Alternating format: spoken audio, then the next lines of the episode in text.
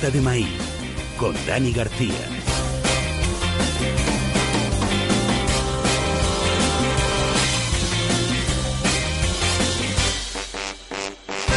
Bienvenidos a todos y a todas al podcast de béisbol en español, allá donde estéis y en el momento que estéis escuchando este capítulo. Os saluda Dani García, ya queda menos para el Opening Day 2016, una temporada 2016 que hicimos su previa de la Liga Nacional la semana pasada y esta toca la Liga Americana.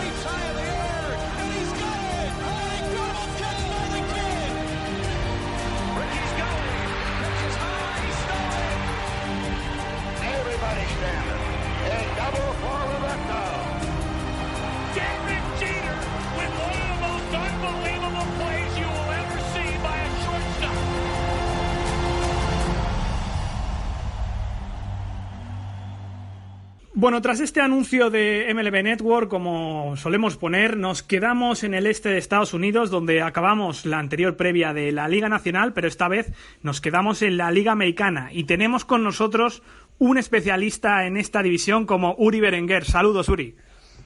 Saludos Dani, muchísimas gracias. Saludos a todos por allá y bueno, para mí un placer poder comunicarme con esa gran audiencia. Creo que muchos conocéis a Uri, los que no conocéis a Uri Berenguer, es el locutor oficial de los Boston Red Sox en español. Todo un honor tenerte aquí y todo un honor que nos estés saludando desde Boston, donde están ocurriendo ahora mismo las cosas. Bueno, no Dani, como ya te dije antes que todo, el honor es mío. Sinceramente que sí, siempre para mí poder hablar de lo que nos apasiona, ¿no? Hablar de, de lo que nos enloquece, el béisbol. Sinceramente que es una dicha, un placer y poder eh, saltar el charco, como decimos, y comunicarme Eso es. eh, con, con ustedes allá, es para mí el gran honor.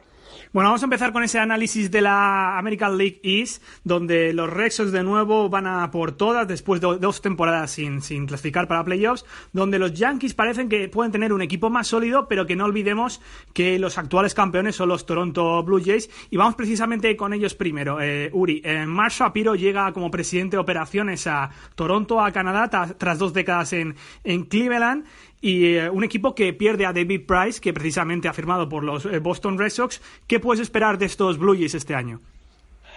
Bueno, sí, mira, Dani, efectivamente, lo de los, lo, primero lo de la división este de Liga Americana siempre es eh, un tema bastante, qué, qué sé yo, un poco confuso, porque siempre ha sido una división bien pírrica, una división bien, eh, eh, no, no, bueno, competitiva. Sí. Eh, de repente vemos a, a los Red Sox, co- como tú bien señalaste, eh, no solamente no clasificar a- para los playoffs, pero terminar en el sótano de la división, eh, incluso en tres de las últimas cuatro campañas. Claro, a la excepción ganaron la Serie Mundial. Lo de los Toronto Blue Jays para mí es un equipo que siempre ha estado, bueno, tenemos años, ya más de, más de una década, de verlos como un equipo que como que amenaza y amenaza, que amenaza, como que tenía ganas, tenía ganas, pero no llegaba. No tomaba ese, ese salto final para verdaderamente ser reconocidos como una de las ah, amenazas de la división este Liga Americana. Hasta el año pasado, con ese poder ofensivo, al agregar, claro, a David Price, eh, jovencitos que, que de repente dieron la cara. Eh, el equipo finalmente parecía, bueno, no es que parecía, fue una verdadera fu- fuerza de la división este. Y creo que podemos esperar bastante de lo mismo. Sí creo que el, al perder a David Price es un, un golpe eh, bastante fuerte no para cualquiera, al perder un verdadero as. Ahora tendrán que ver quién toma esa, ese puesto. Pero la ofensiva de los Toronto Blue Jays sigue siendo esa ofensiva que, bueno, hace temblar a, a- a muchos. Eh, lo de los Blue Jays, el año pasado, a eh, a- digo, en adición a esa gran ofensiva, fue sí que encontraron ese picheo. Una efectividad que terminó entre las mejores eh, cinco, si no me equivoco, en la Liga Americana el año pasado. Este año va a ser interesante ver eh, si esos jóvenes ¿no? que, que previamente mencioné pueden mantener ese, ese, ese paso y usar el año pasado como experiencia. Bueno, eh, ahí está, por ejemplo, Marcus Stroman, ¿no? Que puede tomar ese papel de ace en lugar de David Price, pero da la sensación de que Toronto, ¿tú crees que se puede mantener solo con ofensiva? Porque el picheo, con la caída de David Price de la, de la rotación, es complicado reemplazar a un David Price. Con una ofensiva tan potente que el año pasado destrozó números, ¿se puede mantener solo un equipo? Bueno, recordemos, no, no, la, respuesta es bien sencilla, es no. Con ofensiva no, no se mantiene, eh, no, se- no se mantiene, sí, así de sencillo. Creo que tiene que tener eh, ese buen balance, ¿no? Y sí, mencionaste a Mark Stroman, sí, gracias porque se me, se me estaba pasando el nombre. Mark Stroman, recordemos que el año pasado se perdió gran parte de la temporada. Sí, sí. Y al llegar y también estar eh, bajo las enseñanzas, ¿no? De, de David Price, creo que Mark Stroman sí tiene la capacidad, tiene la habilidad y el talento y, y también la, la, la personalidad, creo, creo que es eh, muy importante. Eh, la, la fortaleza mental de Mark Stroman es algo impresionante. Es un muchacho con una madurez eh, bastante, bueno, eh, valga la redundancia, impresionante. Y sí creo que tiene lo necesario para tomar ese salto, ese, ese paso y convertirse en un as. Ahora, del dicho a hecho hay gran techo, como dicen. Eh, pero sí ese al que ellos están inspirando a que sea ese as. Y si él lo puede hacer, los otros que sigan el paso, con la fortaleza de su ofensiva y un picheo que haga, que pu- pueda mantener una efectividad alrededor de, de cuatro puntos, no va a ser fácil desquitar a los, a los Toronto Blue Jays. Eh, para mí hay otra gran pregunta para los Blue Jays, y ya termino con, con Toronto, es retener a José Bautista y Edwin Encarnación cuando acabe la temporada. Y quizás, depende de la temporada que haga Toronto, positiva o negativa, el jugador se quedará, hablando precisamente de Bautista, que es su gran estrella, o el jugador puede que se vaya. Bueno, sí, mira, y lo de José Batista, si no mal recuerdo, no hace eh, una semana o un poco más, él, está, eh, hizo unos comentarios que a muchos eh, como que los dejó un poco confundidos. Él está, él ya está hablando de que quiere un contrato de cinco años, eh, un contrato eh, en donde reciba un salario de 30 millones de dólares o más anuales. Y ese es un contrato que no sé si los Toronto Blue Jays o si, ni, habrá algún equipo que se lo quiera ofrecer. Él eh, ya a una, a una edad bastante avanzada, eh, es un contrato bastante difícil, pero el béisbol eh, hemos visto contratos más, más absurdos que eso, ¿no? Hemos visto locuras en contratos, para ser bien claro. Bautista obviamente es uno de esos jonroneros que todo equipo anhela y tendrán las ofertas. Los Toronto Blue Jays van a tener mucha, mucha competencia cuando se hable de tener que negociar con, con José Batista. Si te doy ah, mi opinión sincera, eh, no creo, no creo que eh, José Batista esté un, en un uniforme de los Toronto Blue Jays para la campaña 2017. Bueno, vamos con Boston, con tus queridos Boston Red Sox, en, en una temporada donde eh, Dave Dombrowski eh, entra como general manager, bueno, ya entró el año pasado, a, mitad de temporada en, en verano, para remediar dos temporadas perdedoras, como decías, tres de cuatro y acabando en la última posición. Y los Red Sox de nuevo han sacado billetera, especialmente por David Price, que es el ace que faltaba al equipo el año pasado. No, sí, efectivamente. Eh, eh, Dombrowski creo que eso lo tenía en mente desde que, desde que aceptó el trabajo de los Boston Red Sox. Y, y recuerda que, que, bueno, Dombrowski no se- desde que llegó no se ha quedado con los brazos cruzados. Él ha sido extremadamente agresivo. Eh, John Henry, como tú bien señalas, sí, eh, soltó la billetera. Adquisiciones de Dombrowski como la que, como la que mencionas, David Price, no nos olvidemos de Craig Kimbrough, que hoy, hoy en día tiene que ser considerado uno de los mejores, mejores cerradores del béisbol, adquirido de los San Diego Padres, que si al adquirir ah, el derecho Carson Smith con Roenis Elías de los Marineros de Seattle, eh, agregándole también a Chris Young, a, a, una, a un equipo que tiene muchas interrogantes en, la, en el jardín exterior. Eh, Dombrowski ha llegado a impactar y ha llegado con la actitud, las ganas, como tiene la ciudad de Boston entera y la alta gerencia, de ganar, pero inmediatamente. Eh, el que haya la adquisición de David Price, otra vez, sino que la adquisición más grande que ha hecho, una, una adquisición necesaria. El año pasado, lo que le hizo falta a los, a los Red Sox, obviamente fue ese as. Le, no tenían nadie que sacara la cara, que si en momentos eh, un Wade Miley para, eh, sacó la cara, que si en otros Clay Buckles, sin embargo Buckles siempre ha sido plagado por su inconsistencia Sí. eh, en salud especialmente, no tenían ese as. Ahora tener ese as es importante, pero el tener el as no, tampoco eh, lo es todo.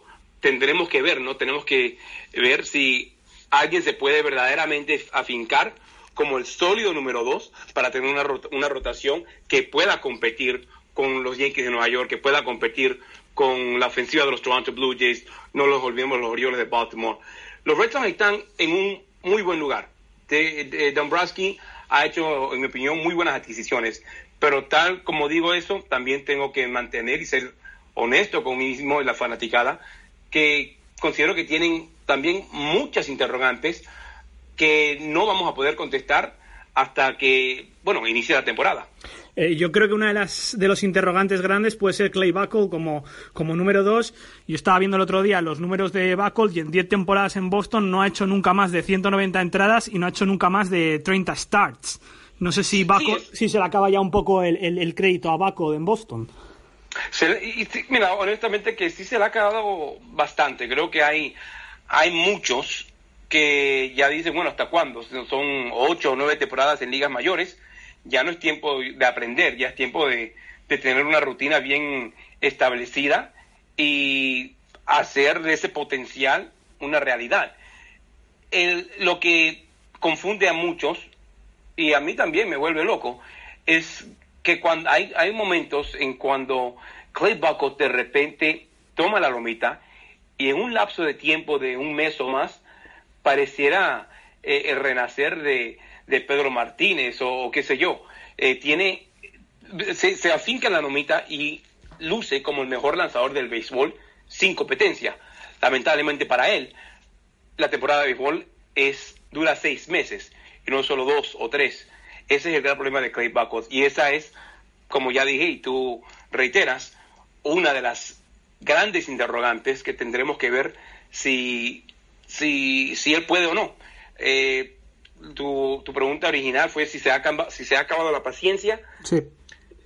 no digo que no, no digo que se ha agotado por lo total. Todavía se vive con esa esperanza, todavía se, se, se ve ese potencial, pero sí está bien cerca. Creo que la soga se le ha acortado bastante. Yo creo que, como bien decías, este equipo de Boston es muy bueno, tiene mucho potencial, tiene unas piezas muy interesantes, pero al mismo tiempo ha generado muchas dudas estos dos últimos años el no jugar playoffs con un buen equipo y genera interrogantes. Es el interrogante de, de Baco, ese interrogante, otro que te voy a preguntar, dos fichajes, los del año pasado, Halley Ramírez, que pasa a primera base, se mueve de- del outfield, que no hizo una buena temporada defensiva el año pasado, y el otro interrogante es Pablo Sandoval. No, sí, dos, dos grandes interrogantes, claro que sí. Y en este momento, mira, se nos ha dado la sorpresa durante los, los campamentos primaverales que Dani Ramírez pareciera, ¿no? Con la prueba ocular, pareciera que ha hecho, ha tomado pasos ah, hacia adelante bastante impresionantes. Se ha visto mucho mejor, se ve sí eh, mucho más natural que lo que vimos de él durante la temporada pasada en, la, en el jardín exterior. Ahora, yo soy uno de esos que, que a los juegos de campamentos primaverales y a los entrenamientos primaverales no me, no me puedo, no me dejo, no puedo juzgar, ah, o no puedo tomar una opinión fija con un pelotero por lo que veo durante la, la- la primavera. Durante, lo que ves durante la primavera, lo que se ve durante la temporada regular, eh, regular son dos cosas totalmente diferentes, no te lo tengo que decir a ti ni a nadie. Así que eso lo digo con un poco de cautela. Sí se ha visto mucho mejor, del otro lado, Pablo Sandoval no ha impresionado al extremo que ha impresionado Juan Ramírez. Pablo am, nuevamente llegó a los campamentos primaverales, en la opinión de muchos, o de la, de la mayoría, eh, un poco sobrepeso, eh, no demuestra esa agilidad o flexibilidad que quisieran ver de él protegiendo la esquina caliente. En los primeros juegos de la, de la primavera se vio, mm, no quiero decir perdido, pero sí se vio eh, inferior a lo que se espera del Gran Panda. Y creo que, creo que para él también se le ha hecho difícil el ajuste mental. Recordemos que este es un, un joven que en San Francisco hizo fama y reconocimiento de ser un campeón, de ser un jugador más valioso en la Serie Mundial, de ser un buen pelotero, de ser un buen, defen- un buen eh, jugador defensivo, de, de ser un bateador siempre. Y en San Francisco era el Panda. Y al Panda todo el mundo lo quería, todo el mundo lo, lo adoraba. Al llegar a Boston, para él creo que ha sido un shock cultural bastante grande también, en que en Boston eh, no ha sido ese el caso. En Boston él está, él está consciente de lo que se dice, él está consciente de las críticas, él está consciente de su propio rendimiento. Tampoco él puede dudar o negar que él no ha llenado los requisitos, diríamoslo así, ¿no? Él, él- lo sabe. Pero eh, lo importante en ese comentario, que lo que quiero decir es que creo que también se- el problema le ha llegado a la mente. Creo que él tiene que, que encontrar la manera de superar ese problema, ese bloqueo mental y jugar el béisbol como siempre lo ha hecho. Ha, sí ha dado algunas señales de recuperación en los últimos juegos primaverales, incluso en el día de hoy. Creo que remolcó dos con un doblete, si no me equivoco, y, empieza a verse un poco mejor. Pero lo de Pablo, sí, para mí en lo personal es un poco preo- preocupante, porque lo, lo más difícil de superar en el béisbol es esos, eh, esas barreras mentales. Esa- esas barreras mentales son bien difíciles, especialmente cuando ya empieza la temporada regular. Eh, Uri, último año de David Ortiz, le haremos un homenaje como debe ser aquí en, la lata de maíz, porque siempre hacemos homenajes a, grandes personajes de una carrera súper brillante, con tres World Series y, bueno, un auténtico emblema en Boston. Tú me dirás mejor lo que significa David Ortiz para la ciudad. Mira, Dani, casualmente, eh, irónicamente, estaba yo pensando en eso anoche nada más. Eh, David Ortiz, el Big Papi, eh, el querido, el, el negro, como le decimos nosotros cariñosamente, eh, es, una, es, es un pelotero, es un atleta que ha llegado a un nivel eh, verdaderamente, eh, qué sé yo, eh, inmenso, ¿no? En Boston, cuando se habla de los de los Bobby Orrs, por, de- por mencionar los Boston Bruins, cuando se habla de Bill Russell y Larry Bird, de los eh, Boston Celtics, hablar hoy en día de Tom Brady en los New England Patriots, son muy pocos atletas que se pueden poner, a- eh, que han llegado a ese nivel, ese nivel élite, ¿no? De, en la ciudad, una ciudad muy orgullosa en su historia deportiva, entre otras cosas, que idoliza a esos, a, a esos héroes. Y bueno, David Ortiz ha llegado a eso. David Ortiz, yo me atrevería a decir, con todo el respeto a, a un buen amigo, un, un caballero que me ayudó muchísimo en mi carrera y bueno, me sigue ayudando y hoy en día es un salón de la fama, el gran Pedro Martínez. Eh, y me atrevería a decir que David Ortiz es el atleta el latinoamericano más grande que se ha visto en la historia de, de la ciudad de Boston. Lo que ha hecho David Ortiz con los Boston Red Sox, eh, el estado del equipo cuando él llegó, el estado de su carrera cuando él llegó a los Medias Rojas de Boston. Yo me acuerdo muy bien, casualmente su primer año, cuando llegó a los Boston Red Sox, estábamos en Kansas City y yo le fui a, y yo le fui a hacer una entrevista y él jocosamente me dijo, yo también estaba tomando los primeros pasos de mi carrera, creo que era mi segundo o tercer año quizás Sí. de narrar y él me dijo jocosamente, ah no muchachos, no no no gastes el tiempo que yo ni juego, no gastes el tiempo que yo ni juego y de eso hoy en día nos reímos porque el pensar que en algún momento David Ortiz pudo haber dicho eso, hoy en día eh, jamás ni nunca nos imaginaremos o nos pudiéramos imaginar eso, ¿no? David Ortiz, eh, sí, para, para reiterar y no alargarme más de lo necesario, es, es un ícono en la ciudad de Boston y, repito, ¿no? Para mí creo que el latinoamericano, el latino, el hispano más, más grande, más enorme en los deportes de la ciudad de Boston o Nueva Inglaterra. Es bueno escuchar estas historias desde dentro porque es lo que a veces nos falta en la, en la lata de maíz, tener más historias desde allí y una persona que ha vivido con David Ortiz y que, y que sigue viviendo con él. eh, va a ser triste que se retire, pero desde luego es una, es una enorme carrera y veremos si a Ortiz eh, le aplauden en el Yankee Stadium como le aplaudieron a Derek Jeter en el Fenway Park porque vamos a cambiar a, vamos a cambiar a los Yankees de tercio a- de- de- exactamente, vamos a cambiar de tercio a los Yankees, el, el gran rival. Eh, los New York Yankees que quizás la gran pregunta para ellos es esta rotación con Sisi Sabaicia viniendo de esta recuperación por problemas con el alcohol. Eh, Michael Pineda tuvo una segunda temporada, parte de la temporada del año pasado bastante mala. Tanaka con problemas en el codo, como ya sabemos. ¿Cómo ves esa rotación de los Yankees? Que como ya sabemos tiene tres cerradores impresionantes para acabar los partidos, como son Chapman, son eh, Miller y, y Betances. Entonces, no, sí, ahí bien mencionas, ¿no? Lo, el gran problema, el, el- el gran talón de Aquiles de los Yankees el año pasado sí fue esa rotación y a la vez también hay, como el caso de los Red Sox, también hay gran potencial. Eh, no quiero, no tengo que repetir lo que dijiste, ¿no? De Sabatia y los otros, pero también esos todos tienen un historial bastante impresionante. A mí no me sorprendería ver a ninguno de aquellos eh, reaccionar y regresar a ser eh, los lanzadores que fueron en el pasado. Pero también se le agrega a los Yankees de Nueva York algo que no han tenido en mucho tiempo. Se me hace difícil recordar cuándo fue la última vez que tenían, eh, tenían a un lanzador eh, joven saliendo de su finca con un potencial y un talento tan impresionante. Y me, y me refiero es a, a Luis Severino, que vimos Sí. el año pasado por primera vez. Yankees de Nueva York, no sé si recuerdas, cuando Severino llegó, sinceramente que a mí me abrió los ojos, y no, y no soy el único, sé que no soy el único, le, abri- le abrió los ojos a muchos, eh, con un poder impresionante, con un, control de sus eh, rompientes y de su recta eh, impresionante tam- también, y, la madurez, el no, ¿cómo te digo?, el coraje.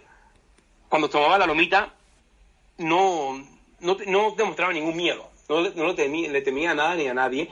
Es más, recuerdo eh, haberlo visto lanzar a David Ortiz y aunque no recuerdo el resultado, sí sé que David no, no, no le ganó.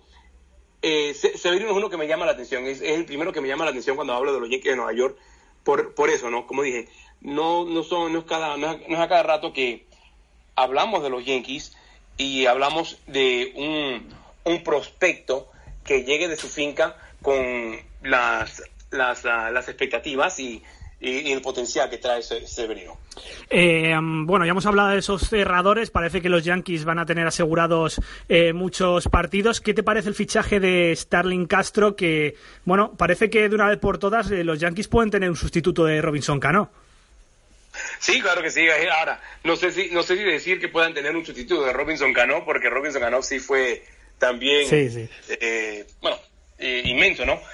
Pero Starling Castro, claro que llega a, a los Yankees de Nueva York con ya una carrera establecida y un equipo de los Yankees de Nueva York que tuvieron en, ese, en esa posición un Steven Drew, que aunque sí fue un mago con, con la defensa, con el guante, dejó mucho que desear en la, eh, en la ofensiva. Starling Castro creo que puede, que- eh, creo que puede llenar, nadie, estaría en desacuerdo al decir que él puede llenar eh, esos, a- esos zapatos de, de Robinson Cano, quizás no a ese extremo, pero, pero quién sabe, en un Yankee Stadium bastante corto. Eh, y- y la importancia que representa la defensa para ese picheo que mencionamos, ¿no? El picheo abridor, pero sí también ese picheo, ese bullpen que es el monstruo de tres cabezas de los Yankees de Nueva York, copiándose del modelo como muchos equipos que quieren hacer de los Reales de Kansas City, al fin y al cabo eh, eh, campeones del mundo. ¿Por qué? Por un bullpen extraordinario. Los Yankees otra vez han regresado a ese, casualmente ese mismo modelo que ellos tenían en el pasado, de recortar el juego, de achicarle la, la ventana, el espacio a su enemigo, de hacerle daño. El- si no llegas a una sexta o séptima entrada con ventaja sobre los Yankees, tienes que eh, em- empezar a rezar, ¿no? Con los Yankees de Nueva York. Sí. Ah, no quiero abandonar el tema de Starling Castro, pero creo que todo eso, bueno, como es en el béisbol, todo eso va de la mano.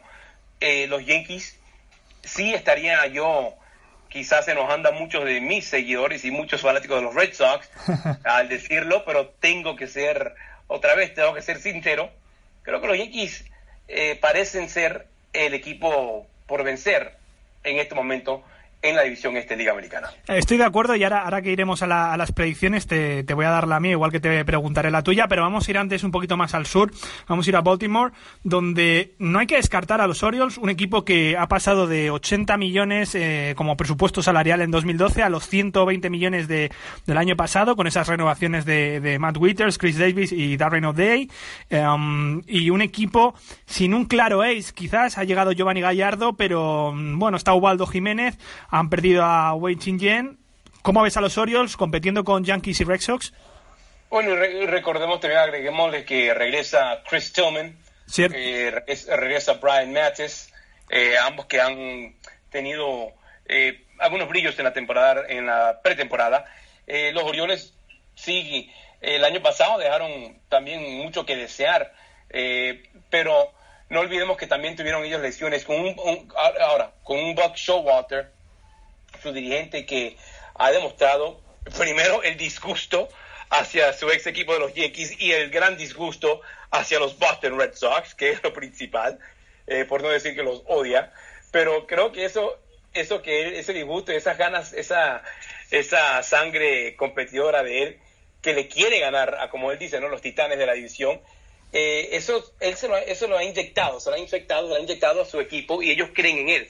Eh, el núcleo que vemos en, en Baltimore, las veces que entras a los camerinos de, al camerino de los Orioles de Baltimore, es bastante halagador, bastante eh, bonito de ver la, la relación y ver eh, cómo se lleva ese clubhouse, con, sin compararlo a ningún otro clubhouse, ¿no? Pero es una de esas impresiones que se so- sobresale ah, en mí cuando, cuando veo a los Orioles de Baltimore y eso empieza con el dirigente. Eh, empieza con el dirigente y eso es notorio. Los Orioles de Baltimore tienen grandes nombres, todavía tienen a su Adam Jones, obviamente tienen eh, Manny Machado, otro año más de experiencia. Eh, tienen, a, eh, como menciona esta, eh, tú, Matt Wieters, el gran receptor. Tienen un núcleo establecido. Y si Chris Tillman y, y Brian Mattes, los previamente mencionados, regresando de lesiones, pueden simplemente lanzar como Chris Tillman y Brian Mattes, y nada más y nada menos, los Orioles tampoco van a ser eh, la cenicienta de, de- de- de ninguno, o de nadie. Bueno, y vamos a cerrar con, lo- con los Tampa Bay Rays, que no, que no sean menos, pero estos Rays que no han tenido mucho imi- movimiento en, en off-season este invierno, que siempre sacan cosas de, de- de- de la nada prácticamente, siempre se sabe exprimir muy bien el equipo, y yo ya no sé si, si Evan Longoria, que lleva toda la vida allí en, en Tampa, en el oeste de Florida, está ya, no sé si en las últimas o digamos, eh, se le ha pasado su mejor época. Yo no sé cómo ves a estos Rays que nadie, nadie apuesta nunca por ellos. No, sí, la- y, y mira, lamentablemente, eh, el año pasado, te soy sincero, el año pasado yo era uno de los que decía que a los Rays no lo podíamos eh, destacar, porque, bueno, simplemente por lo que hemos visto de ellos en el pasado, pero el picheo de ellos, empezando con Chris Archer. Cuando tienes a un Chris Archer eh, en esa rotación, tienes mucho. Que si le agregas eh, a, a Jake Odorizzi, eh, estamos hablando de un número uno y un número dos eh, envidiable, ¿no? Ellos se van a poner, van a ir de tú a tú con, con quien sea. Eh, su, su nuevo dirigente, Kevin Cash, eh, creo que el año pasado una de las cosas que vimos de Cash es que todavía estaba tomando los pasos de aprendizaje, aunque, si esto lo digo, hizo muy buen trabajo. Kevin Cash creo que, aunque está apre- aprendiendo aún, tiene todavía la cercanía con los peloteros. Él no está, no hace mucho que se retiró, todavía tiene una parte de su mentalidad de pelotero y eso se comunica muy bien con sus jóvenes peloteros. El equipo con el roster más joven el año pasado, eh, en eh, promedio de edad, si no, si no mal recuerdo. Eh, para ellos creo que eso es la clave. Su veterano sí en Evan Longoria, diría yo que estoy estoy empezando a inclinarme a pensar como, como tú. al pensar que quizás sí, los mejores días de, de Evan Longoria ya le han pasado y jugando su carrera entera en ese terreno sintético que no es fácil para nadie, veremos qué tanto puede evitar las lesiones y las lesiones prolongadas, Evan Longoria. Veremos. Pero no creo que el enfoque de ellos está nada más en Evan Longoria. Creo que el enfoque de ellos, como ha sido el caso en los últimos cinco o seis años, es su joven picheo. Como tú, como tú bien dijiste, ¿no? Ellos como que se las, se las inventan. Sí. Pero no es que no hay ningún secreto en cómo se las inventan. Es fácil decir que se las inventan, pero el- el- eh, la, la- la prueba está en que se las no, es una, no es una invención, lo hacen es con su picheo. Exacto. Siempre lo hacen con el picheo y el picheo joven. Ya dije, Chris Archer. Chris Archer es un as. Jake Odorizzi. Eh, yo, yo ne- negué a mencionar, y cómo se me puede olvidar, es más, es un pecado mío, no mencionar a Matt Moore. Exacto, Matt Moore. Eso, eh, mira, en, en esos tres nada más, este, yo eh, te, te haría no la pregunta yo a ti. ¿Cuál equipo tiene un trío como tal que pueda decir sin duda alguna que se atrevería a, a, a medirse a esos tres? Es un, es un, es un trío bastante impresionante. Por cierto, que los Reyes, eh, mencionar que ahora mismo están en Cuba, como Barack Obama, dependiendo de cuando escuchéis el podcast, estamos a- ahora mismo a, creo que 21, eh, si no me equivoco, de... Sí, 21 de marzo, el 22 juegan en, en Cuba, en ese partido contra la selección cubana, aunque algunos escucharéis este, este podcast un, un poquito más tarde, en ese evento histórico para la Major League Baseball que vuelve a Cuba desde el año 99. Qué lindo, ¿verdad? Sí, después de los Orios del 99 y bueno, esperando además que, que- que la Major League vuelva a Cuba poco a poco y que los jugadores cubanos tengan más, más presencia dentro de las, desde las menores hasta las mayores. Eh, espero que sea así. Este, yo, yo, Dan, no sé tú, yo lamentablemente no, no tengo la suficiente edad para recordar los días del béisbol cubano. en No, la- no, yo tampoco. la- Yo, yo soy de tu generación.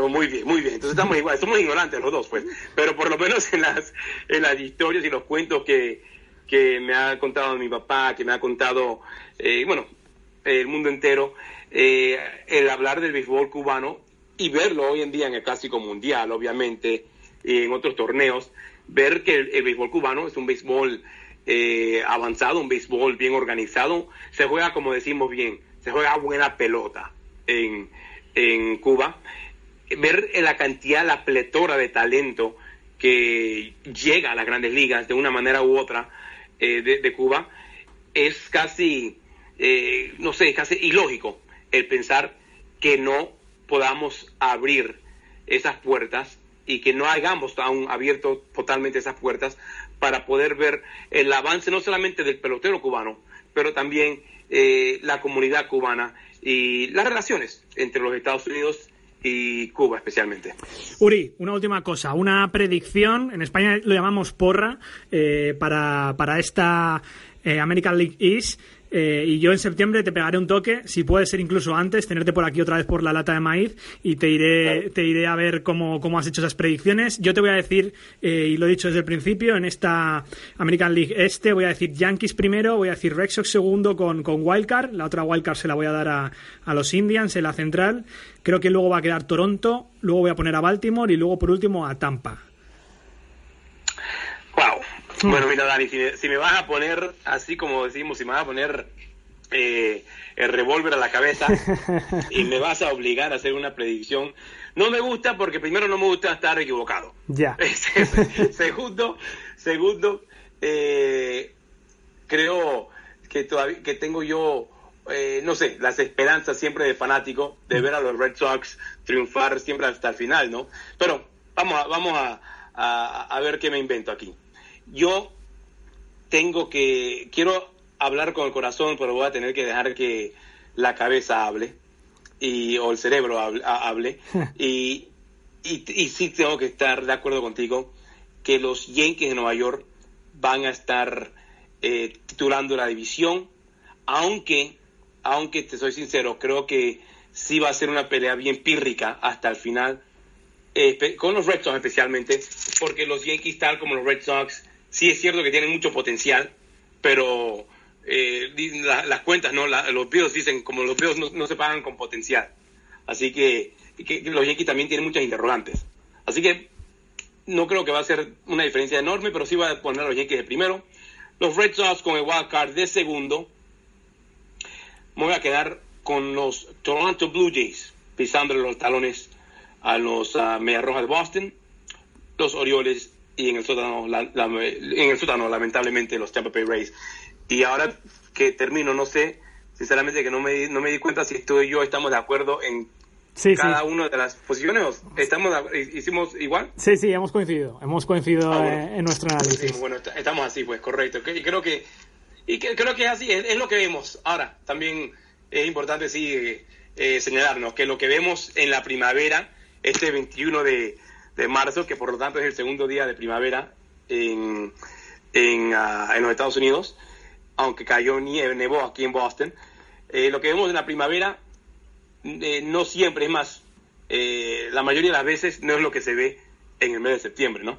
Sí, sí, exacto. Además, es como has dicho al principio, que eh, es que no, no, hay, no hay nada que se pueda ver claramente que pueda servir para el resto de la temporada y ni siquiera el primer mes de competición, que es el que, eh, bueno, es un poco para calentar, ¿no? Un poco de pretemporada, todavía ahí no se puede eh, ver suficiente, pero, pero iremos viendo durante la temporada, Yuri, y, y esperamos tenerte otro día por aquí, por la lata, y contarnos si tienes tiempo, porque ya empieza el momento loco para ti de la temporada, y que nos cuentes las cosas desde, desde el propio Boston, desde, desde donde están ocurriendo, y sido un auténtico placer, Uri Berenguer, eh, narrador, locutor de los Rexos en español, tenerte aquí en la lata de maíz.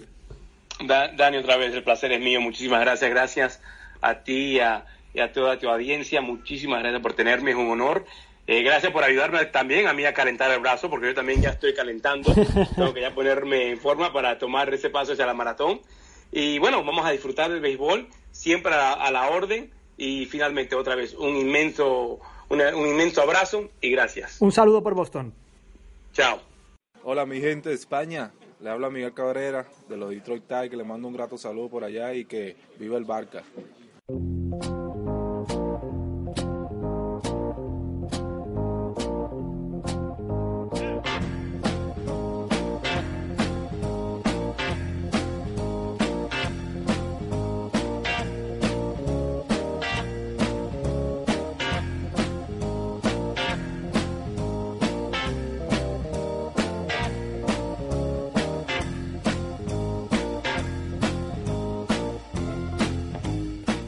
Green Onions de, Booker T and the MGs, un auténtico clásico, una de las canciones de rock instrumental y soul más famosas de la historia y que se escucha mucho en muchos estadios de la MLB, en muchos estadios de béisbol.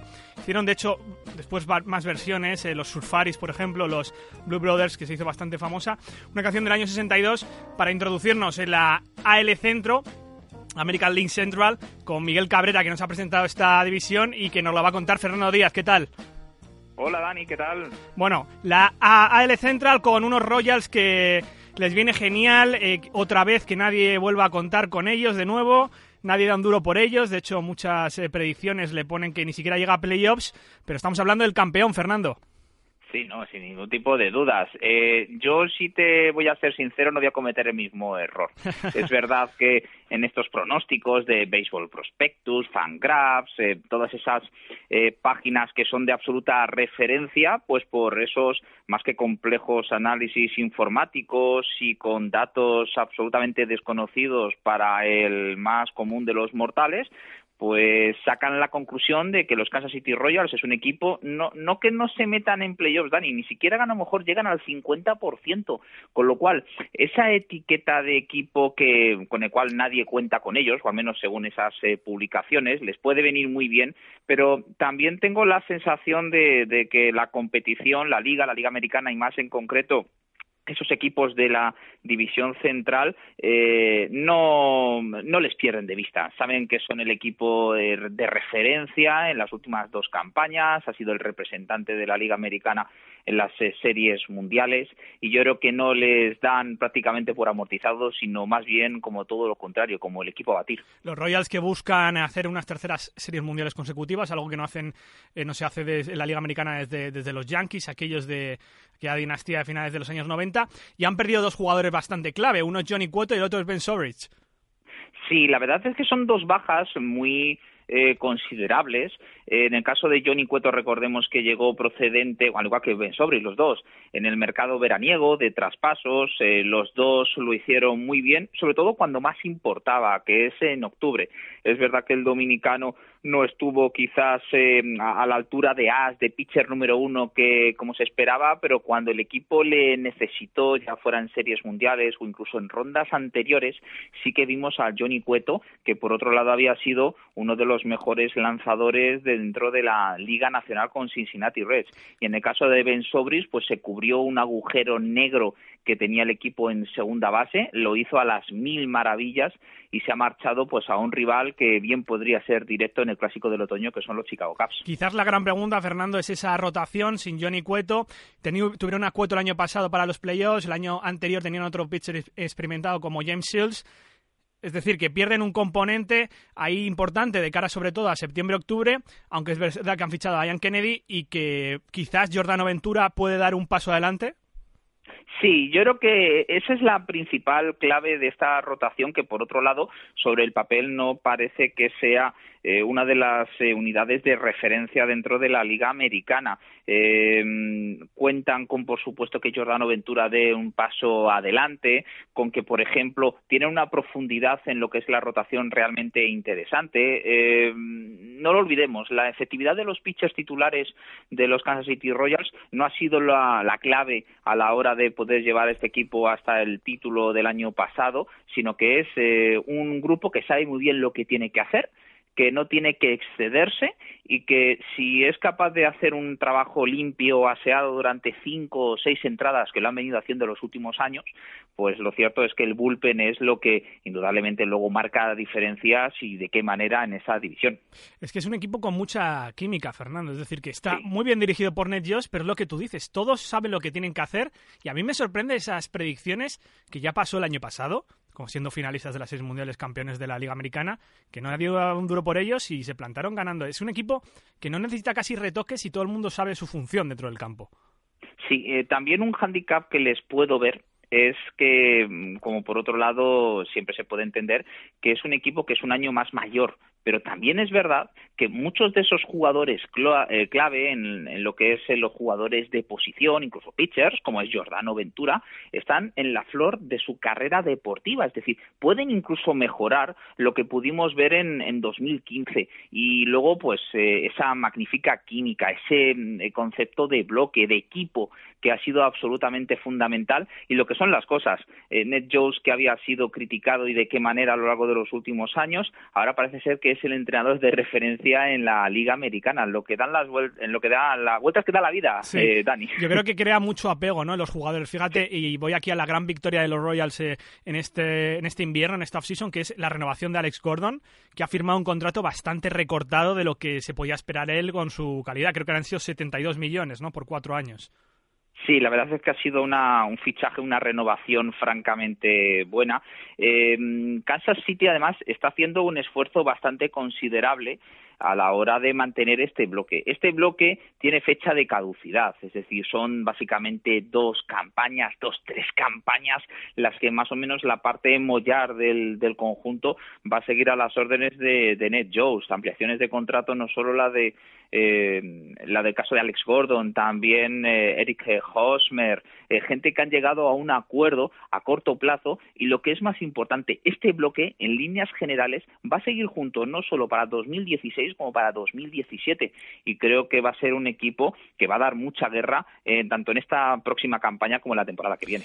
Para nuestros oyentes, alguien que tengamos que prestar atención eh, en específico, porque por ejemplo a mí se me está ocurriendo Kyle Zimmer, que, que es un pitcher que viene desde atrás con un arsenal tremendo de lanzamientos y que creo que va a empezar en el bullpen esta temporada. ¿Tú tienes alguien en particular que nos tengamos que fijar?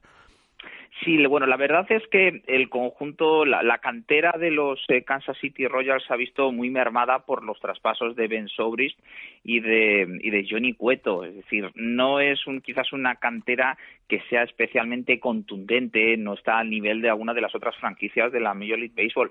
Pero a quien sí que vamos a ver, yo creo que más a menudo es un segunda base, que es Cristian Colón, que eh, va a luchar por el puesto, por la titularidad en segunda base con Omar Infante y que sobre todo pues eh, pasa por ser uno de los héroes del Mm. último partido de las eh, series mundiales, con lo cual Cristian Colón su momento ha llegado y vamos a ver si es capaz de aprovechar esa oportunidad.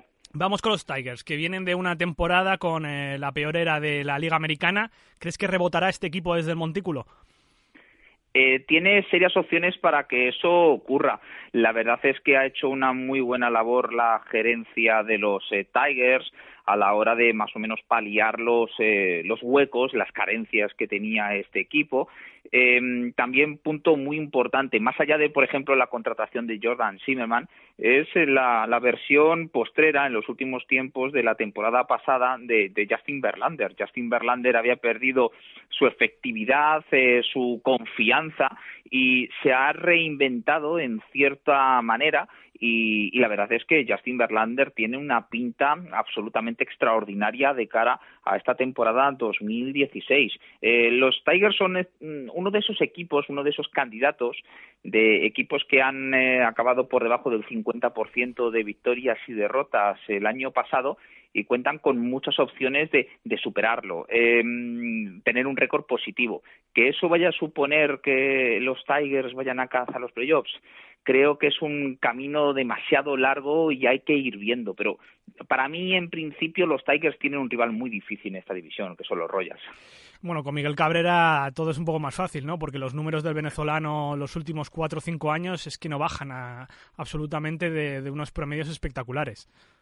Sí, la verdad es que el, eh, Miguel Cabrera el año pasado tuvo que perderse sí, algunos flojito, partidos sí.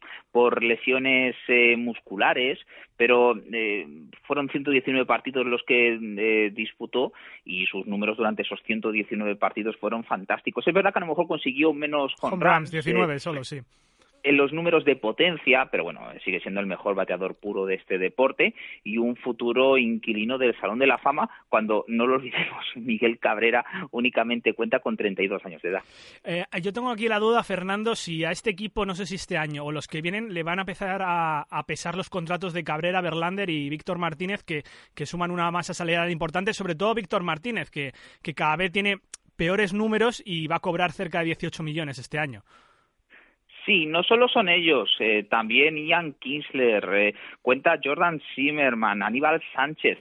La verdad es que tienen varios jugadores que indudablemente van a percibir unos salarios muy importantes y eso le van a restar eh, flexibilidad a la hora de poder acometer algún que otro fichaje eh, más allá del hecho de, que algunos de estos jugadores pues ya están en la treintena y quieras que no pues eh, nunca sabes cómo puede eh, deparar el, el, panorama para los Tigers respecto a lo que es la productividad de estos de estos jugadores tanto jugadores de posición como como de pitchers.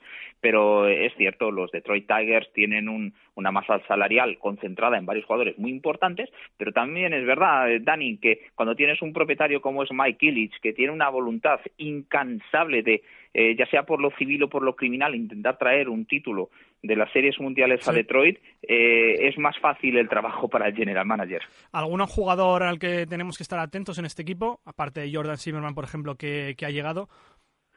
Pues eh, yo creo que una vez más eh, Miguel Cabrera. Miguel Cabrera es un auténtico lujo. Eh, yo creo que dentro de un, muchos años vista eh, recordaremos y, no, y sonreiremos cuando pensemos en que bueno, hemos tenido la posibilidad sí. de poder ver a uno de los mejores jugadores que han eh, pasado por este deporte, eh, con lo cual pues 2016 nuevamente va a ser un absoluto privilegio poder ver qué es lo que es capaz de hacer el primera base venezolano. Viajamos a Chicago, en concreto al sur, donde están ahí los Chicago White Sox con la peor ofensiva en carreras producidas del año pasado, a lo que se une eh, la salida esta última semana de Adam Laroche, el, el jugador bateador designado, y que también busca el equipo de Chicago un poco rebotar de esa mala ofensiva de, del año pasado. Ha salido también Alexei Ramírez, que llevaba muchos años en el, puerto, en el puesto de shortstop. Ha llegado Jimmy Rollins. ¿Cómo ves al equipo de Chicago? Pues mejor, mejor de lo que pudo ser el año pasado. Eh, han llegado, entre otros refuerzos, eh, Brett Lowry, que va a jugar en segunda base, eh, Todd Frazier eh, va a estar en la esquina caliente, que fue que ganó el Home Run Derby, eh, Austin Jackson también ha llegado como exterior central, eh, Alex Ávila, eh, Jimmy Rollins cuenta con serias opciones de poder eh, ser el shortstop eh, titular para una vez que arranque la temporada junto a Tyler eh, Saladino.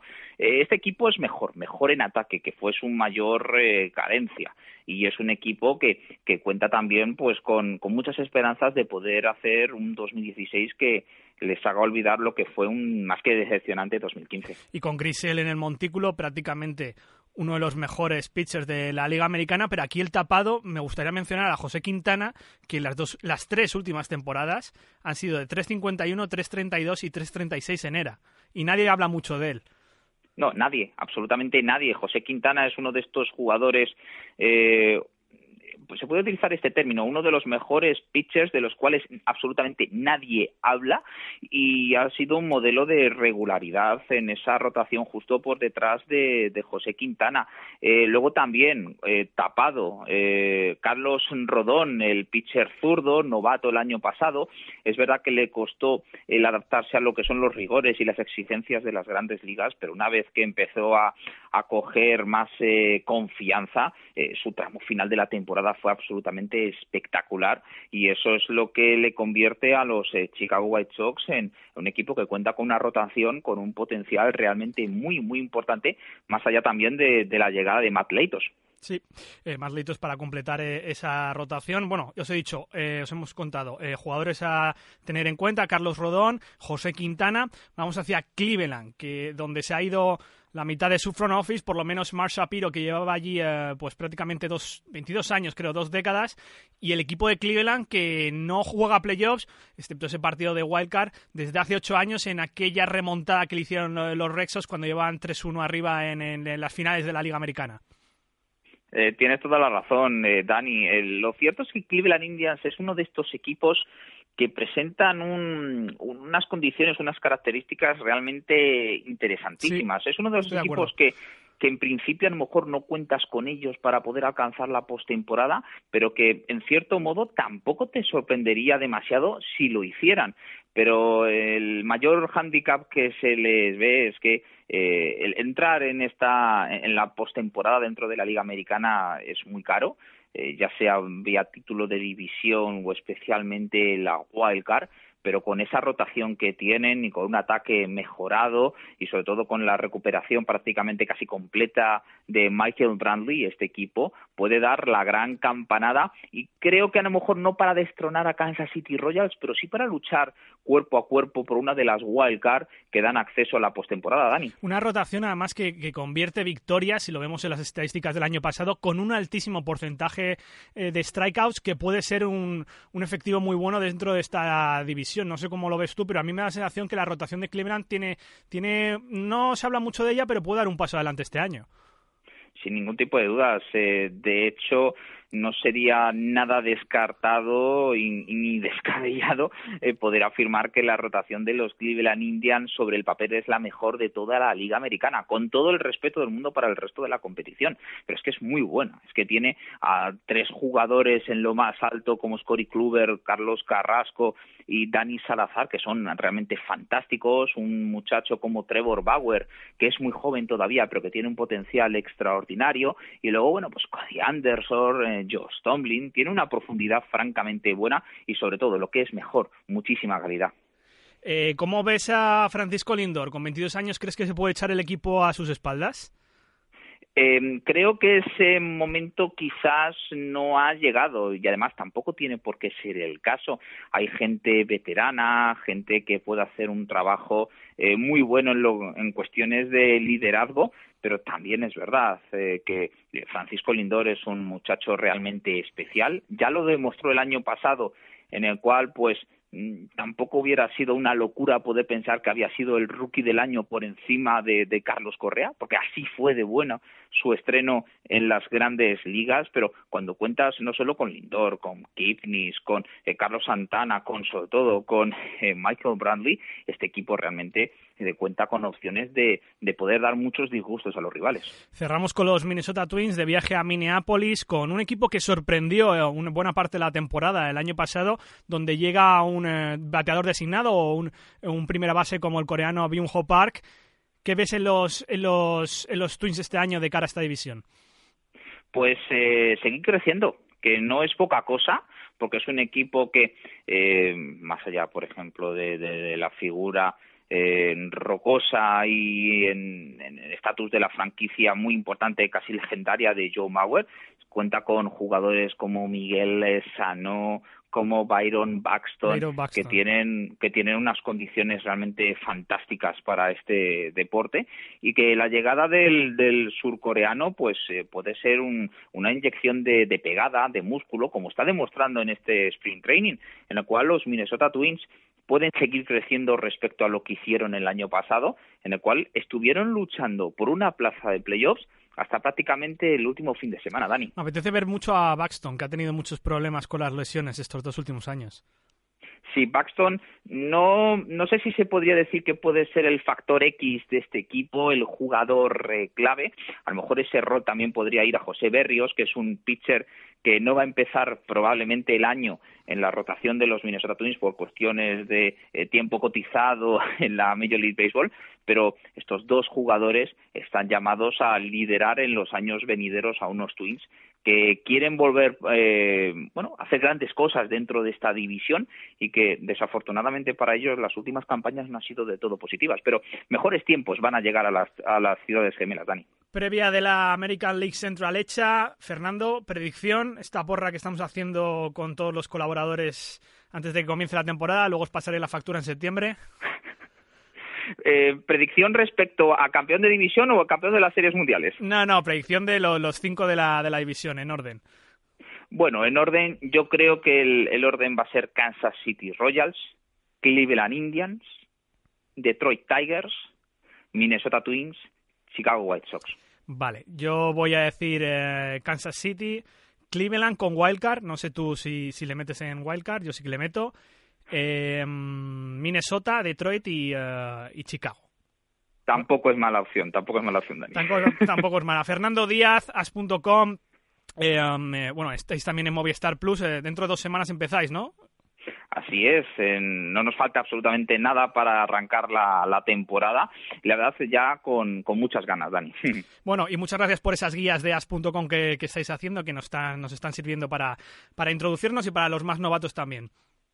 Ese es el objetivo, Dani, eh, poder disfrutar y sobre todo, eh, bueno, aprovechar todo lo, lo, lo que son los datos, eh, eh, datos curiosos, eh, aspectos que a lo mejor parecen desconocidos para todos y que a lo mejor nos pueden llamar la atención de cara a seguir con un, un poco más de cerca lo que es la temporada regular de la Major League Baseball. Fernando Díaz, muchas gracias. Un abrazo. Gracias a ti, Dani, un abrazo, hasta luego. Hey, Dad? You want to have a catch? I'd like that.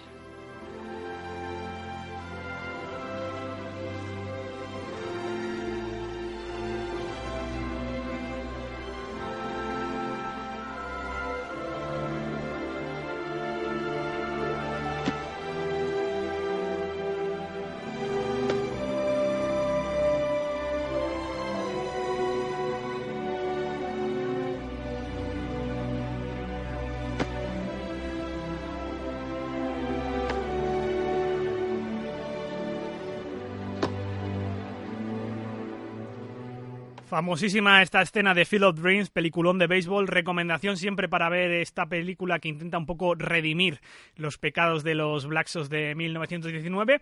Y para empezar, la AL Oeste, la American League West, muy abierta esta división, ganada el año pasado por los Texas Rangers con los Houston Astros como equipo revelación entrando por la wildcard, pero está también por ahí detrás siempre Los Angeles Angels y los Seattle Mariners. Podemos contar con estos Oakland Athletics, aunque siempre están en, en reconstrucción o haciendo cosas raras. Para contarnos esta división desde Argentina, Diego Becasese. ¿Qué tal, Diego? Hola Dani, muy bien. Bueno, ¿cómo ves esta división? Quizás em, ciertamente bastante abierta, con unos astros bastante pujantes. Eh, sí, yo la veo de dos equipos, dos fuertes, los Astros y los Rangers. Eh, para mí los Astros son los, gran- los grandes favoritos de este año a repetir. Básicamente tienen el mismo roster y retocaron lo que le faltó el año pasado, que fue el bullpen con la adquisición del closer de los Phillies. Y me parece que tienen el talento y la juventud como para ganarlo, pero nada está dicho. Exacto, ha llegado Ken Giles. ¿No crees que ha pagado mucho precio el equipo de Houston? Porque ha, ha dado bastantes prospects por ese closer, que claro, también es donde falló Houston justo en los playoffs, que es donde perdió los partidos con, con Kansas City.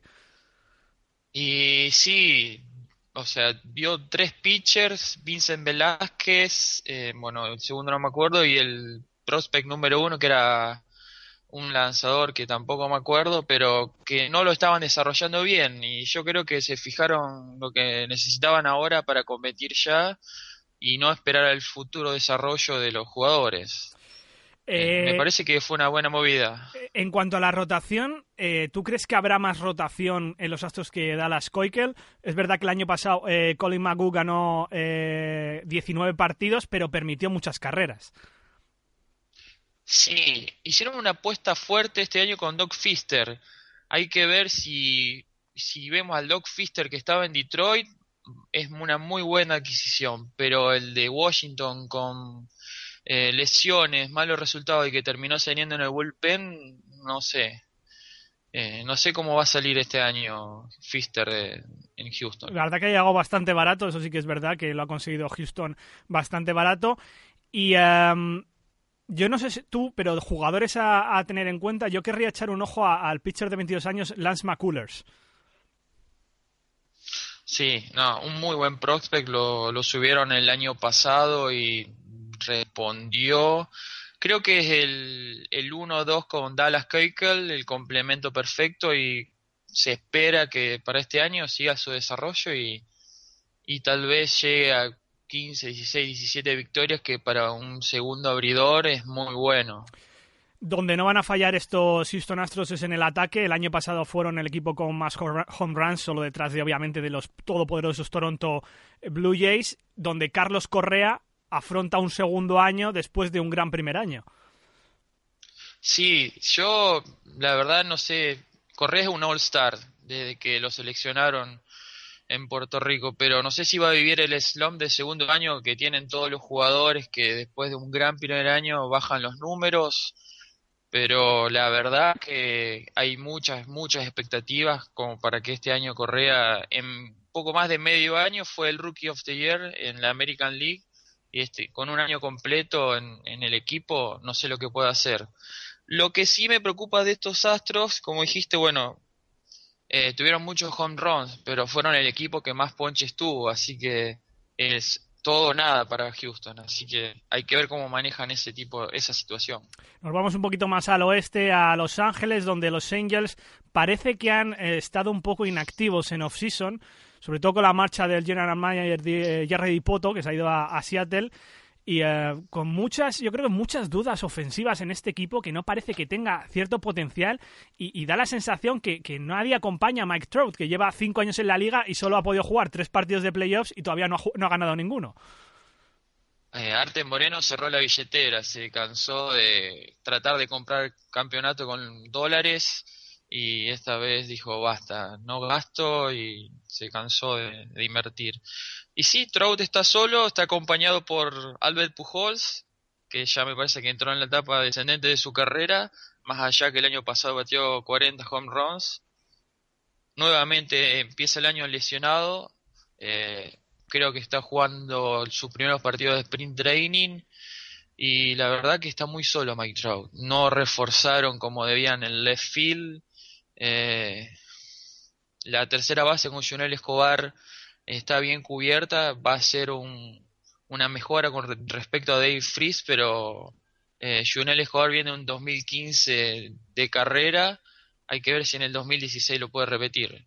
Me parece que va a ser un año duro para los de California. Bueno, Al Moreno ha cerrado la billetera, pero como si tuvieran un buen farm system. De hecho, el otro día leía al periodista Keith Law en ESPN que el farm system de los Angels es el peor de lejos de la Major League Baseball. El peor de lejos, desde, desde hace ocho años que lo hace al, a este ranking y el, el farm system de, sí, de los Angels es, es el peor porque fue fue repartiendo prospect para, para traer jugadores. Bueno, los últimos, los mejores que tenía se fueron con Anderton Simmons, anteriormente con otros, con otros trade con los Dodgers, y así lo, lo, lo vació. No, no, no, no hay, no hay jugadores que, que tengan un futuro brillante que digan, bueno, este jugador va a ser la próxima cara de los Angels. No está el próximo Mike Trout, evidentemente. Bueno, si tenemos que estar alguien atentos en este equipo, si la gente quiere ver a este equipo es a Mike Trout, no hay mucho más donde elegir. Los que sí que han tenido un agitado invierno han sido en Seattle con nuevo general manager, como hemos dicho ha llegado Dipoto, ya han traído a Noriaoki, Chris Janetta, Adam Lin, Seattle con Robinson Cano otra vez eh, en la pomada viendo si realmente esta, la tercera temporada después de ese contrato de 240 millones, lleva al equipo a playoffs. Sí, sí justifica, porque el año pasado la primer, la primera mitad fue un desastre, batió menos de 250, 5 o 6 home runs y ya estaban todas las, las luces prendidas sobre él. Si, eh, sí, ya era un fracaso su contratación, hasta se dijo que él quería volver a los Yankees. o sea, una locura, con un contrato de 10 años y la plata que firmó. Los rumores se esparcen rápido cuando un jugador no justifica su, su, Sí. su sueldo. Correcto. Em, la otra gran figura o la gran figura de este equipo desde hace años es Félix Hernández, el Rey King, que el año pasado hizo su peor temporada en números desde 2007 y como siempre todos los años se plantea la duda quién le puede acompañar en la rotación. Podrá ser este año Tyhan Walker, podrá ser White Miley que ha llegado. ¿Quién ayudará un poco a, a- a Félix? Y Wakuma, hay que ver cómo está de salud, porque viste que había firmado con los Dodgers y después dieron de baja el acuerdo por un problemita que nunca dijeron de problemita físico. Eh, yo pienso que Iwakuma, eh, Miley y, tal vez Paxton, que se está hablando que sería el, el quinto abridor, podrían ayudar al Rey Félix. Y por lo que decide el Rey Félix, me parece que los años le están pasando factura, porque muchos años a alto nivel, lanzando más de 200 entradas por temporada, el brazo se cansa y no es el mismo, no tiene la velocidad de otros años, pero sigue siendo el Rey Félix. Y tampoco tienen los Mariners un buen farm system por detrás como, como los Angels como para poder complementar el equipo. Parece que está como colgando de muchos hilos ahora mismo. Sí, eh, o sea, los Mariners se basan en, la fuerza de Cano, en Nelson Cruz, que siga produciendo como está como produjo los últimos dos años con los Mariners y en los en los Rangers, y eh, en el tercera base Seager, que, que vuelva a la temporada de 2014 donde fue un All-Star y puso números, la verdad, que como para ser tenido eh, en cuenta como jugador MVP. Y lo demás, yo le encuentro también un poco un, un asterisco a la temporada de los Marines en el, en el manager, en Scott Service, que no tiene experiencia en dirigir a ningún nivel en béisbol. Sí, fue ejecutivo con Texas y otro equipo y los Angels. Hay que ver cómo lleva el clubhouse, cómo se maneja con tantas estrellas, tantos egos y demás. Por lo que leí, eh, está bien encaminado en la primavera, pero una temporada regular es larga, con buenos y malos resultados, viajes, y los jugadores no son fáciles de, de domar. Viajamos un poquito más al sur de la costa este de Estados Unidos, al otro lado de la bahía de San Francisco, a Oakland. Te lo voy a preguntar muy claro, digo, ¿qué hace Billy Bean? ¿Qué está haciendo? ¿Qué hace Billy Bean? Eh, la verdad, quiere competir. Eh, la- me gusta lo que hizo este año con Chris Davis. Gastó dinero en la, en la principal falencia del año pasado de los seis, que fue el bullpen. Gastó en John Axford y, Y Matson. eh, y Ryan Maxson, porque el año pasado el bullpen en juegos de una carrera Oakland terminó 19-35, así que el bullpen perdió muchos partidos. Y Oakland, la verdad que no sé para qué está. Eh, depende mucho. es- en la rotación es Sonny Gray y cuatro chicos que están con su segunda temporada en grandes ligas, que son Graveman, eh, Jesse Ham, los dos tuvieron lesiones, apostaron a un veterano, es muy, muy de Billy, Bean- eh, Rich Hill, que tuvo un septiembre muy bueno con los, eh, con los medias rojas y le dieron un contrato de 6-7 millones eh, para que sea su tercer o cuarto abridor. Hasta ahora el experimento en el, en el sprint training no está funcionando, pero bueno, todo puede pasar y mm, si a Oakland le va mal, otra vez me parece que vamos a ver lo que hace Billy Bean, que es Desmantelar. explotar el equipo, empezar a cambiar y como siempre se está hablando qué va a pasar con Sonny Gray, si va a seguir en Oakland o va a ser cambiado para recibir muchos, muchos y muy buenos prospects. Exacto, es que si, si el equipo se reconstruye, Sonny Gray va a ser el primero en salir, pero como, Sí. les, como les haga bien la jugada a Billy Bean, supongo que será tildado de, de genio, porque nunca sabes qué puede pasar con este equipo de los seis. Vamos a terminar en, en Texas con estos Rangers campeones de división el año pasado, contra todo pronóstico, digamos de alguna manera, porque, eh, bueno, el año pasado ganaron la división sin, sin su ace, sin, sin, Yu- que estuvo lesionado y que va a reaparecer en, mayo después de una cirugía John. Sí, eh, eso sí que no lo tenía nadie en cuenta. Los, Rangers campeones y lo hicieron muy bien a su estilo con un manager eh, debutante, con, con Jeff Bannister. Y los veo este año bien, lo veo bien. eh, la, única incorporación que hicieron, que fue una apuesta muy fuerte con Ian Desmond en el left field, que quieren eh, hacerlo jugar el, hasta que George, Josh Hamilton vuelva. Y después me parece que la rotación está bien. eh, bueno, cuando vuelva a Darvish en mayo, el 1-2 de, de Darvish con, con, con, eh, Con Cole va a ser muy bueno, muy, muy, muy, muy bueno. Pero sí me parece que hay algunos jugadores que ya están entrados en edad. Por ejemplo, Adrián Beltré tiene 37 años, hay que ver cuánta nafta le queda en el tanque y cuántos partidos puede jugar. Ahora surgió el problema de, de Fielder, Prince Fielder, eh, bueno, que tuvo, les volvió de una operación el año pasado y ahora tiene problemas con apnea, que no puede dormir, bueno, no sé cómo estará eso. Pero los veo bien, los veo sólidos y creo que para mí son con los astros favoritos a pelear Te voy a preguntar por dos prospects. El primero es eh, Jurickson Profar, que fue mejor prospect en 2013 y que tras varias lesiones puede aparecer este año con puede sobresaltar más. Y el otro es Joey Gallo, que eh, es un prospect del año pasado, empezó muy bien, de hecho creo que hizo dos home runs en su primer par- partido, pero empezó a fallar bastante, le mandaron a, a ligas menores y en ligas menores tiene un récord impresionante porque hace casi un home run cada tres partidos. Lo de Profar fue increíble. Debutó las mayores con un home run. Parecía que tenía el béisbol a sus pies y dos lesiones seguidas en el brazo y se está recuperando. Y lo, lo que dicen los informes es que batear puede. Hay que ver si puede lanzar con el brazo derecho. Qué tan bien recuperado está o si quedó alguna secuela. Yo creo que eh, en algún momento lo vamos a ver jugar y posiblemente como bateador designado al principio y va, yo creo que se va a recuperar. El talento lo tiene y las lesiones lo presionan en algún momento, las va a tener que dejar de lado. Y Joey Galo es el, el gran prospect de los Rangers. El año pasado subió en un momento que el equipo estaba en urgencia y también parecía que se iba a llevar el béisbol por delante, pero cuando los lanzadores lo comenzaron a, a descubrir cómo era que perseguía las, las bolas afuera de la zona de strike, que, le gustaba mucho el, el free swing, eh, lo, lo, lo, lo- lo engatusaron y lo engañaban siempre.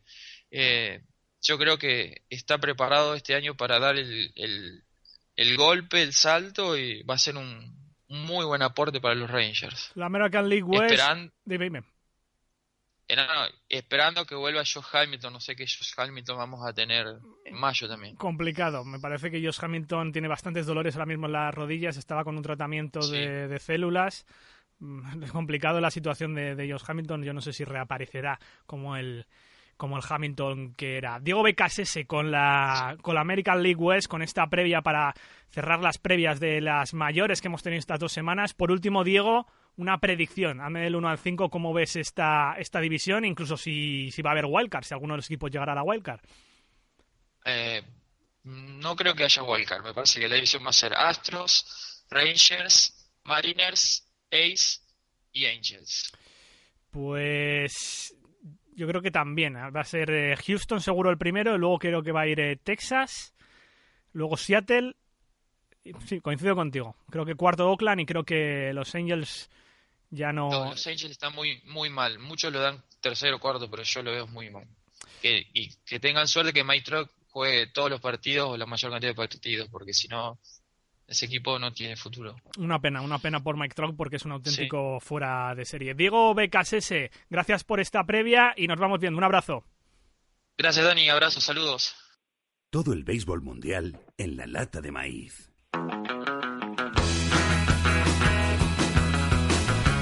Bueno, con los flechados como siempre para hablar de España y vamos a cerrar hoy este programa con la crónica de los clasificatorios para el World Baseball Classic. Como siempre, nuestro experto internacional, Ramiro Blasco, ¿qué tal?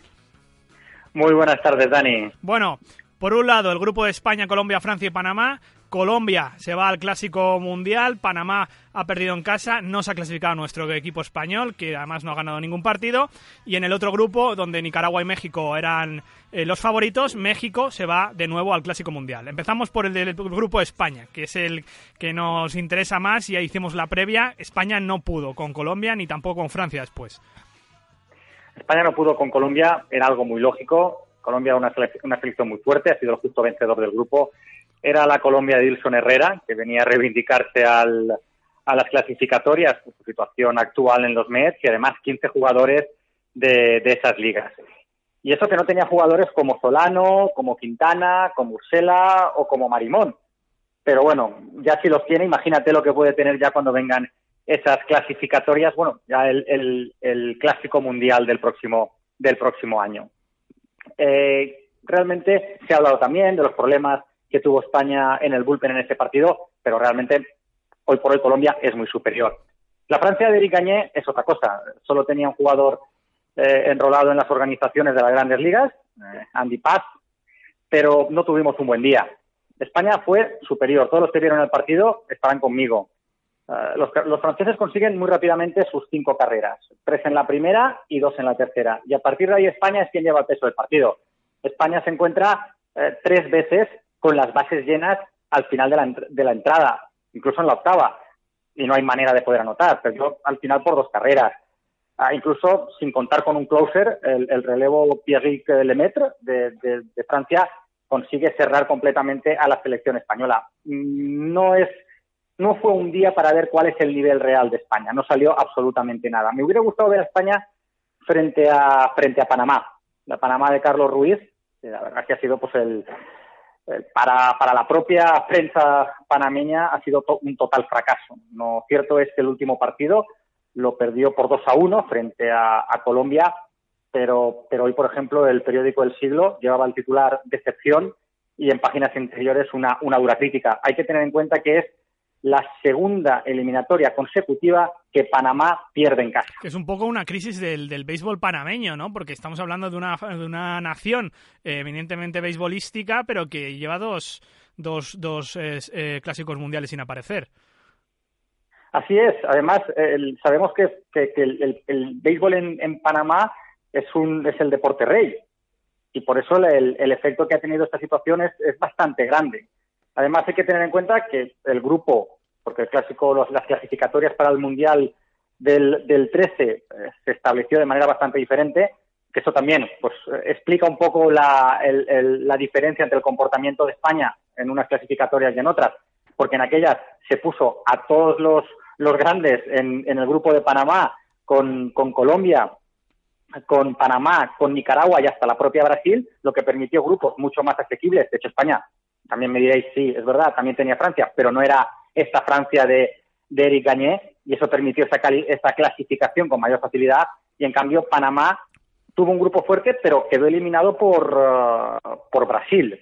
Esto mm, se habla ya, y es cierto que hoy ya los periódicos panameños ya trataban el tema de problemas en estructuras, crisis, etcétera. Es cierto que en estos casos, en un país como Panamá, se van a se van a realizar muchas críticas al respecto en los próximos días. En cuanto a España, ¿cuál es el futuro que nos viene por delante? No vamos a estar en el Clásico Mundial como estuvimos hace tres años, cuatro va a ser el año que viene. ¿Qué tenemos por delante ahora mismo? Eh, yo creo que lo que ha sido este clásico mundial no nos puede marcar cuál es el, el- el nivel de la selección española. ¿eh? Como hemos dicho, Colombia estaba muy lejos y con Francia no tuvimos el día.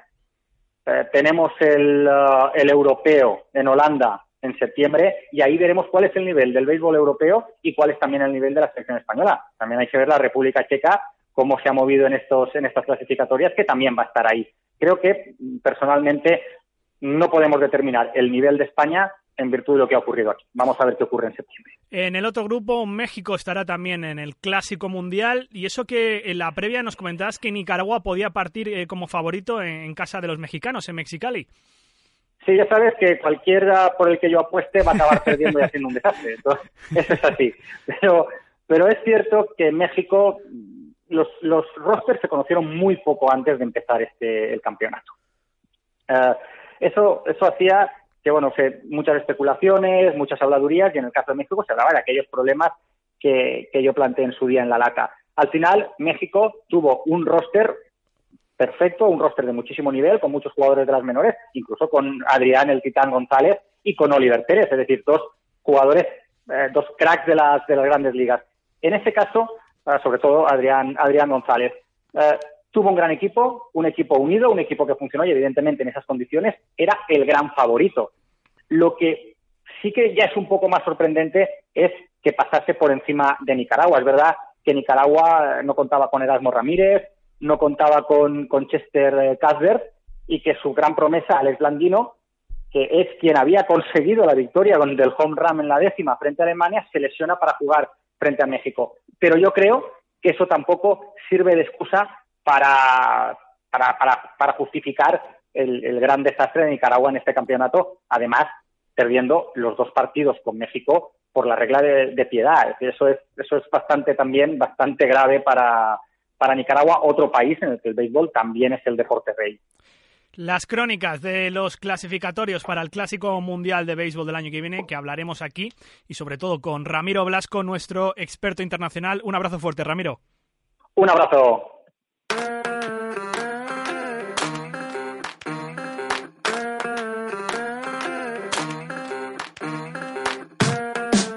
Bueno, pues las previas de la Major League Baseball 2016 ya están hechas. Vais a tener dos semanas enteras para escuchar los dos programas donde las hemos hecho, porque volveremos ya el lunes 5. La Major League Baseball comienza el domingo 4, la, anunci la anunciaremos desde Sportsman USA, colgaremos otra vez estos, estos podcasts y a partir de ese día 5 ya haremos podcast semanal. Bueno, podéis charlar con nosotros de tú a tú vía hashtag en la lata de maíz y la cuenta de Sportsman US en Twitter para que participéis en el programa y tengáis eh, voz aquí, como nos decía Oscar en Twitter, arroba 23 olguinv, que siguiéramos promoviendo la cultura béisbol en la lata de maíz. Así que oyentes lateros, allá donde estéis en el mundo y a la hora que nos estéis escuchando, es importante que nos puntuéis por iTunes para subir los rankings, pero también nos podéis escuchar desde iBox y TuneIn. Gracias a Uri Berenguer, Luisma, en Twitter Máquina de Huesos, que nos puso en contacto con Uri Berenguer, Fernando Díaz, As.com, Diego Becasese, Ramiro Blasco y el maestro Iván Mateos a los mandos. Como dijo Pete Rose, pasearía por el infierno con un traje de gasolina solo para jugar al béisbol.